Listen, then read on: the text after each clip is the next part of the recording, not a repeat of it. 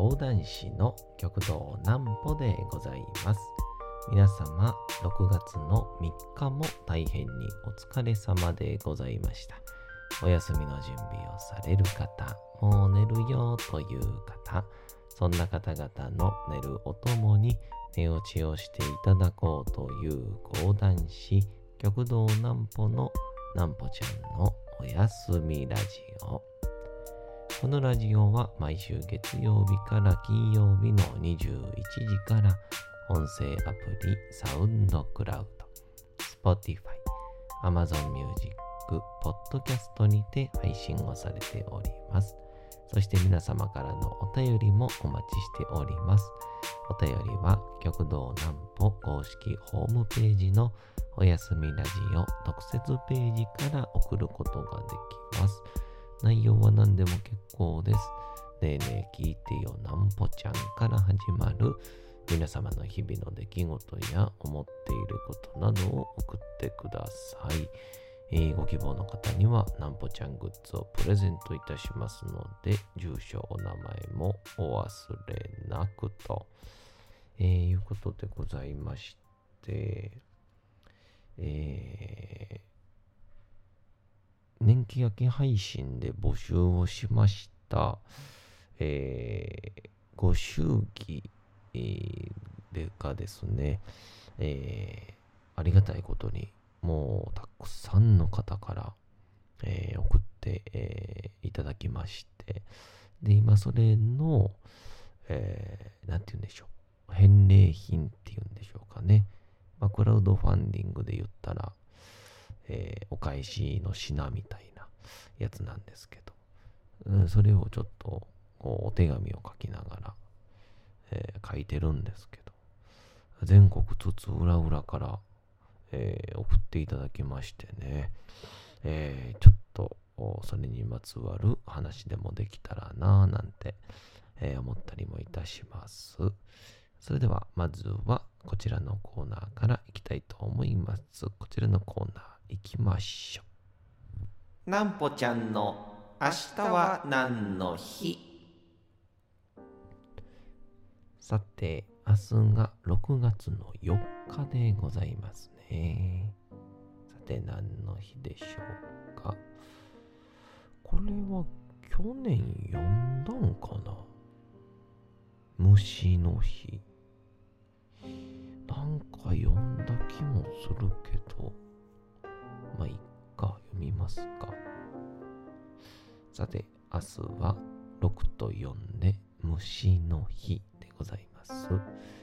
6と4虫の語呂合わせにちなんで漫画家手塚治虫らが虫の住めるう街づくりを目指し6月4日に記念日として提唱後日カブトムシ自然王国を宣言している福島県田村市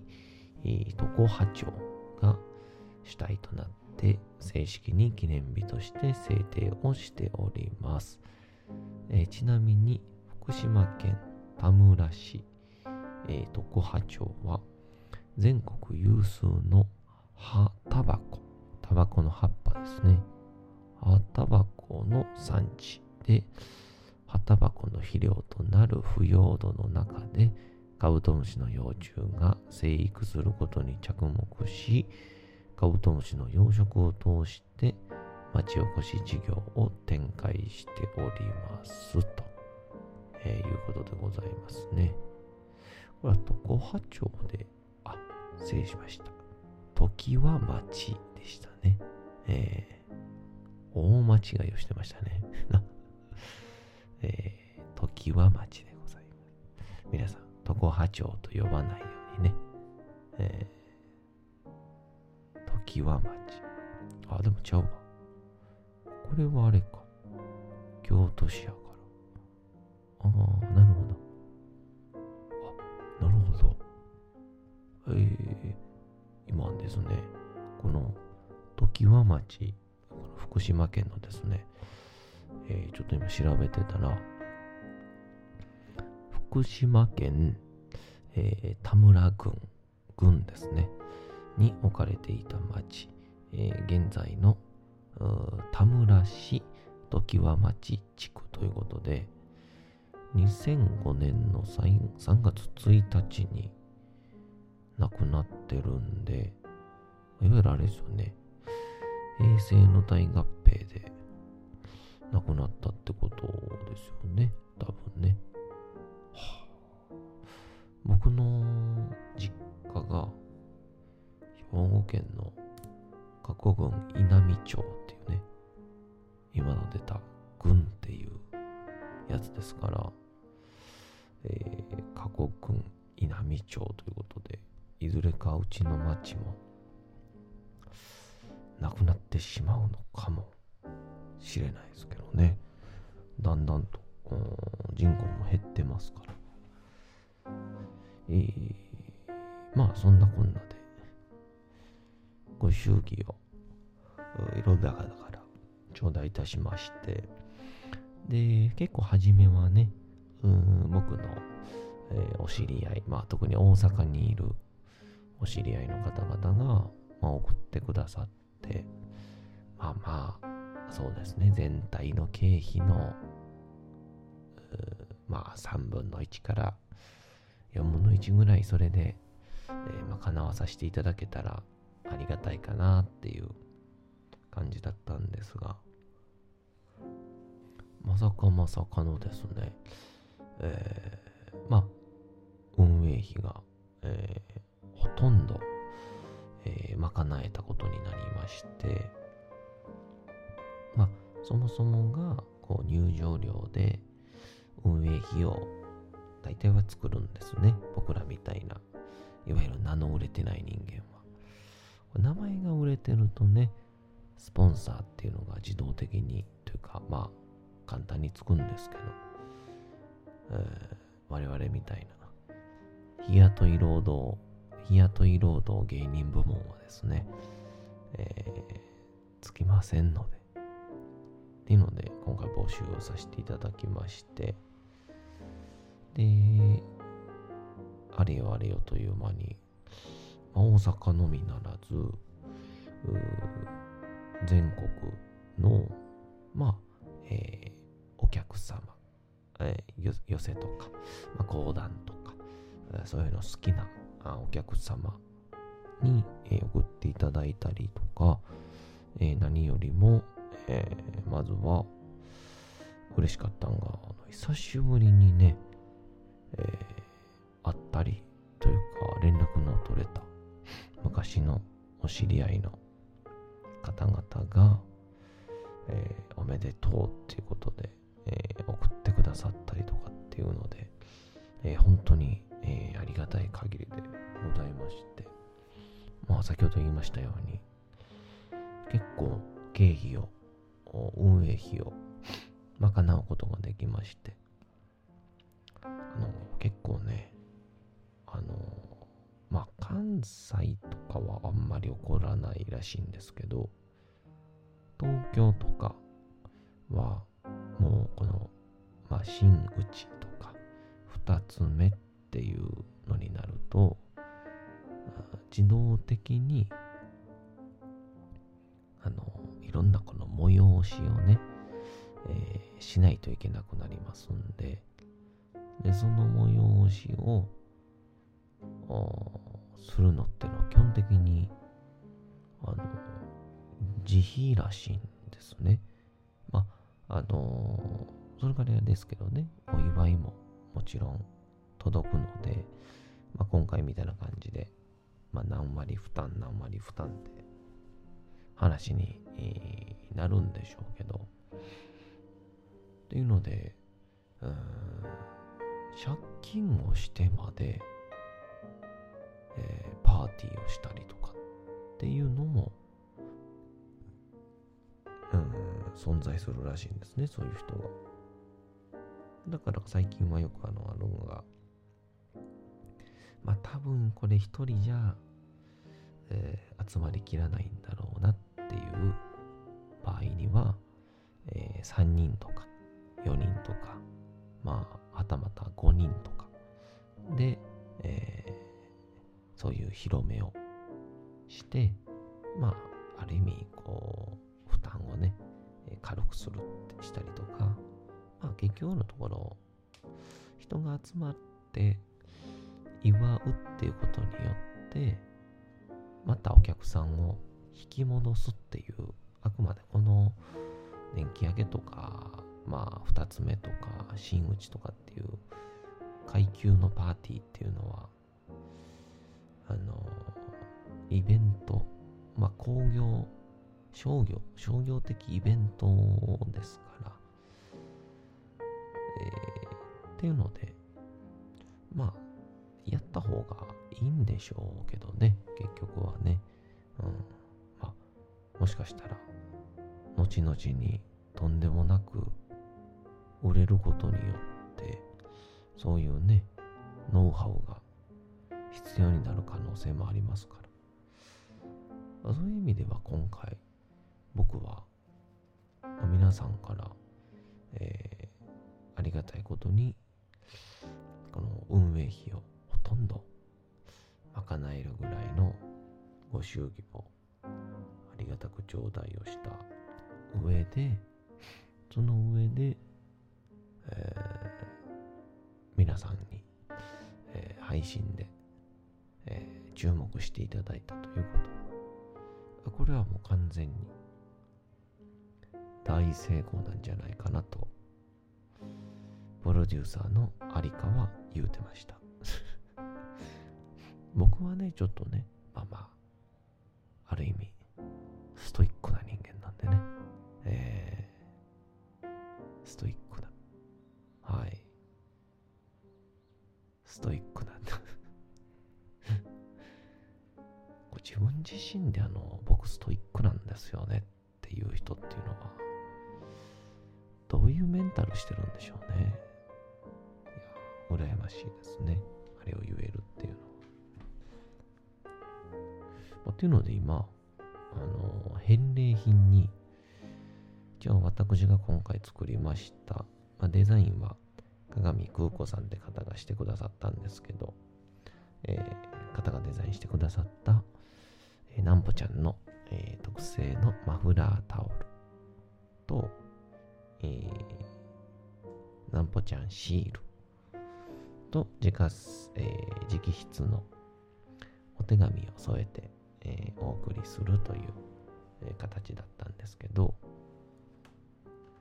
それを、えー、封筒にこう入れるっていう作業なんですけど、まさかの事態が起きまして、えー、シールが間に合わなかった。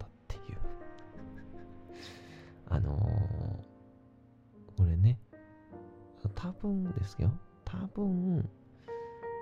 えー、届いた人からしたら、多分本当にどうでもいいことだと思うんですけど、いや、関係あるのかな？もしかしたら、それに合わせていろいろやってる人もいるのかな？あのー、シールのね、実寸っていうの、実際の大きさっていうのをね、ご祝儀をお願いするチラシに、えー、書いといたんですよ。そしたら、えー、5×5 センチって書いてたんですね。5センチ ×5 センチ。縦、縦5センチ、横5センチだったんですけど、僕、5×5 って書いてたんですけど、それはあくまで、あの、シールを貼ってる台紙の大きさやったんですね。っていうので、台紙の大きさやったってことは、本来のシールの大きさは 4×4 だったんですよ。うん。え？どうでもええって？えそんな声が聞こえた気もしましたけど。そう。シールがね、ちょっとね、言うてたサイズよりちょっとちいちゃかって、で、序盤それに気づかずに、あの、まあ、郵送はいくつかと、あと、手渡しでね、えー、返礼品をお渡しさせていただいた方に 4×4 渡してしまってる可能性がありまして、えー、ここで、えー、お詫び申し上げます。ですぐにですね、えー、プロデューサーありかと、えー、相談をしまして、えー、すぐに 5×5 を、え、本来シールの大きさが 5×5 っていうのを、えー、発注いたしました。で、それがだいたい、まあ、来週ぐらいに、届くので、え、それを元に、あのー、皆さんに、えー、お届けさせていただけたらなと、えー、すぐに発注というか、あの郵送を、えさせていただこうかと思っておりますので、えしばしば届くまでは、えお待ちいただけたらななんて思っております。なんでね、これ僕のレベルで、ま、もしですよ、もし、おい、5×5 で専用のなんぽちゃんシールを貼り付ける純金のシール台作ってんみたいな人いてね。5×4×4 なのお前余白出るやないか。ってすっごい怒ってる人いたらですね、えー、ご連絡いただければすぐに 5×5 のシールを2枚送らせていただこうと思いますんで、はい。ね、本来1枚なんですけど、お詫びとしまして、えー、2枚送らせていただこうと思いますんで、えー、なんぽちゃんの、おいおい聞いてるか、なんぽちゃんっていう形で 送っていただければ、えーえ、幸いでございます。そちらに送ります。んで、あの、お手紙をね、今、書いてるんですけど、意外とお手紙って書き始めたら、こう、すぐね、埋まっちゃうもんなんですよね。まあ僕の字がでっかすぎるんかもしれないんですけど、まあ、そんなこんなで、今、皆様への感謝の気持ちを綴ったお手紙をご用意しながら、まあ、封筒にも宛名を書かせていただきながら、えー、明日、来週か、来週に、えーシールが届くのを、え心待ちにして、そのシールが届き次第、皆様に、え郵送の手続きというか、流れができると思いますので、えー、どうかどうかもうしばらくお待ちいただけたらと、と、これね、思いますって言うなってやつね。お待ちいただけたらと思いますを、思いますって言わへんかったらどうなんねやろ。えー、あ、そう、お待ちくださいか。えー、もうしばらくお待ちください。この思いますについて、明日は話しますね。それでは次のコーナー行きましょう。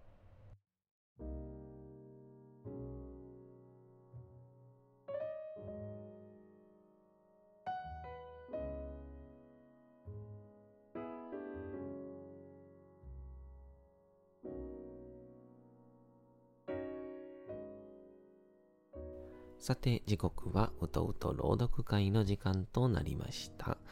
皆様、小さい頃眠れなかった時に、お父さん、お母さん、おじいちゃん、おばあちゃん、お世話になっている方に本を読んでもらった思い出はないでしょうか？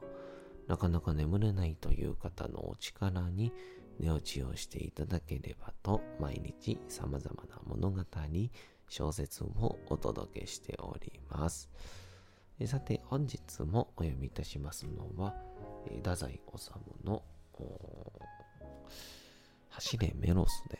ございます。さあ、本日もどういう風な流れになるんでしょうか。まあ、暴君ディオニスを倒そうとしたメロスですが、すぐに捕まりまして、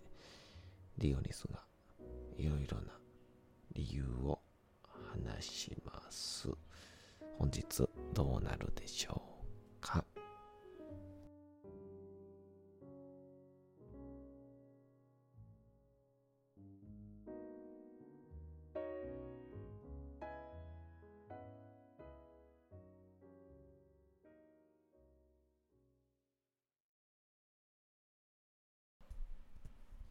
走れメロス。太宰治。何のための平和だ。自分の地位を守るためか。今度はメロスが嘲笑した。罪のない人を殺して何が平和だ。黙れ下船の者。王はさっと顔を上げて報いた。口ではどんな清らなことでも言える。わしには人の腹渡の奥底が見えすぎてならぬ。お前だって今に、貼り付けになってから泣いてわびたって聞かぬぞ。ああ、王は利口だ。うぬぼれているがよい。私はちゃんと死ぬる覚悟でいるのに、命乞いなど決してない。ただ、と言いかけて、メロスは足元に視線を落とし、瞬時ためらい。ただ、私に情をかけたいつもりなら、処刑までに3日間の日限を与えてください。たった一人の妹に亭主を持たせてやりたいのです。3日のうちに私は村で結婚式を挙げさせ、必ずここへ帰ってきます。バカな、と、暴君はしわがれた声で低く笑った。とんでもない嘘を言うわい。逃がしたい小鳥が帰ってくるというのか。そうです。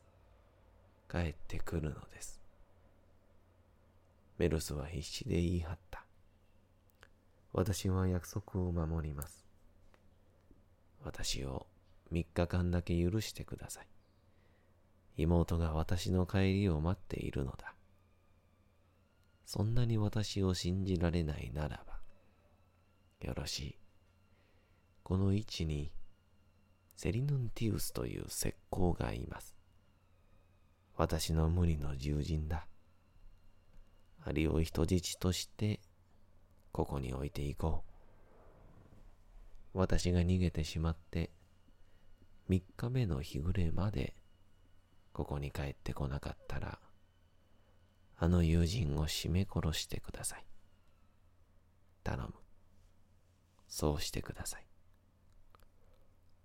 それを聞いて王は残虐な気持ちでそっと北総園だ。生意気なことを言うな。どうせ帰ってこないのに決まっている。この嘘つきに騙されたふりをして、話してやるのも面白い。そうして身代わりの男を三日目に殺してやるのも気味がいい。人は、これだから信じられぬと、わしは悲しい顔をして、その身代わりの男を卓形に処してやるのだ。世の中の正直者とかいう八つ腹にうんと見せつけてやりたいものさ。というわけでございまして、本日もお送りしてきました、なんぽちゃんのおやすみラジオ。というわけで、皆様、6月の3日も大変にお疲れ様でございました。明日も皆さん、街のどこかでともどもに頑張って、夜にまたお会いをいたしましょう。なんぽちゃんのおやすみラジオでございました。それでは皆さん、おやすみなさい。すやすやすやーん。